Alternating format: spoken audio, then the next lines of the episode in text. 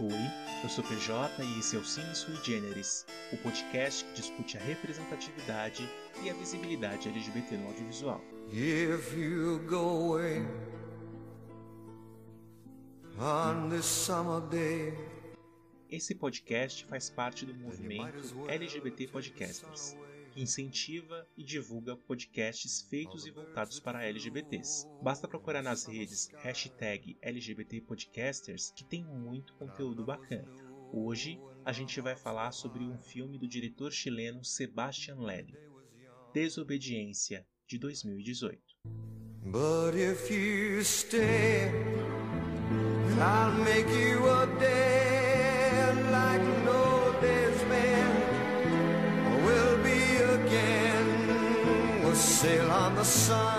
Sebastian é mestre em retratar com empatia situações extremas de relações humanas.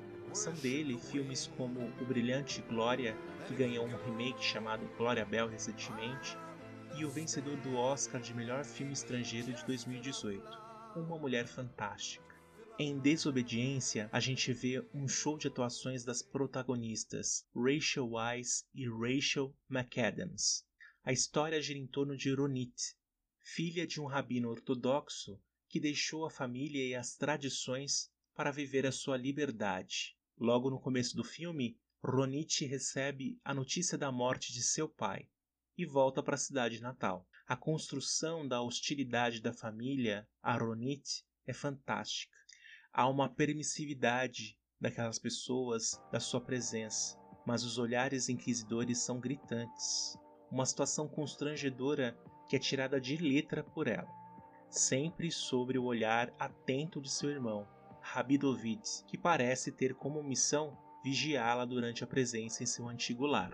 Mas a trama sofre um solavanco quando Rusti encontra com este que seria o pivô do rompimento de Rosti com sua família, ao que tudo indica por conta de uma censurada relação íntima entre as duas. Ocorre que agora Esti está casada com Rabidovich, o irmão de Rosti, e de acordo com as tradições judaicas ortodoxas, lhe deve a chamada obediência. Daí já dá para imaginar o que a trama nos reserva o filme não caminha para um lado de censurar as tradições judaicas. A gente já falou de alguns filmes aqui que expõem realmente de uma forma bem incisiva esse lado cruel dos dogmas religiosos.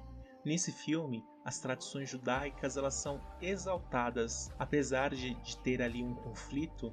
O diretor consegue nesse filme exaltar ainda mais as tradições judaicas.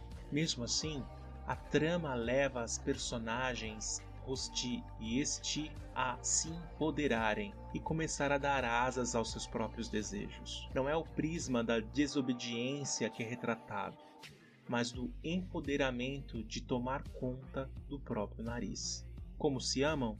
É claro que há uma exploração dos momentos de intimidade entre Rosti e Esti, que são muito bonitos por sinal. Em paralelo, o filme mostra a relação de servidão de Sti pelo marido, Rabidovi, e o quanto há de silenciamento e recato nos seus sentimentos por ele.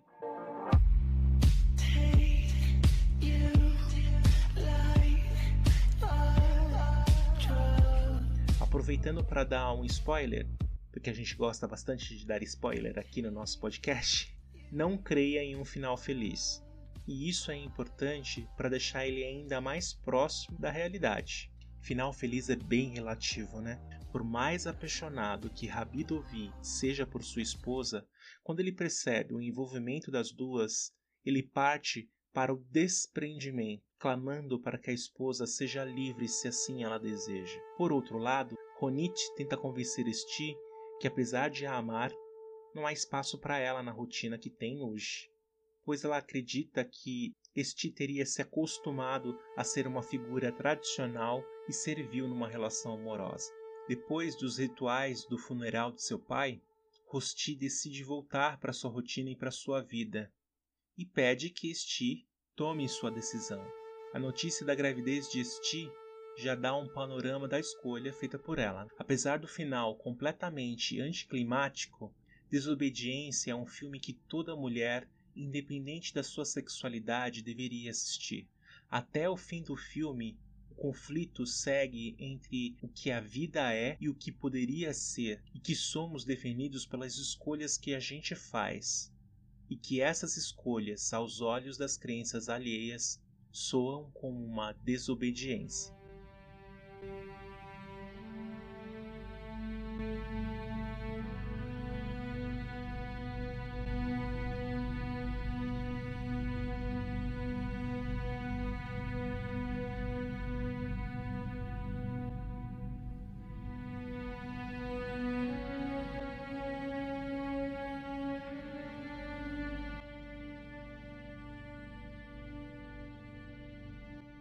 Quero ressaltar aqui as interpretações da Rachel Weisz, que é maravilhosa. Eu adoro a Rachel Weisz. E a Rachel McAdams, que a gente conhece aí de filmes de comédia romântica, que dá um show de interpretação.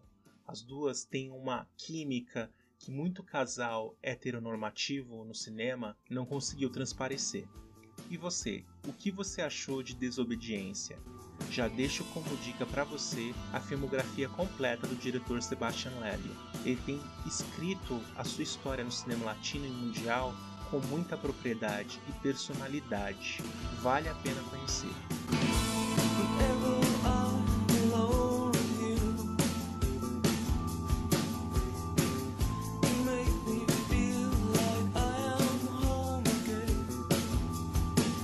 Esse foi o Cine Sui Generis de hoje. Você me encontra em qualquer rede como pjmorais. Mas se você também quiser seguir os perfis nas redes sociais do nosso podcast, é só procurar por arroba suigenerisim. Eu fico por aqui, até a próxima semana, um grande abraço, tchau!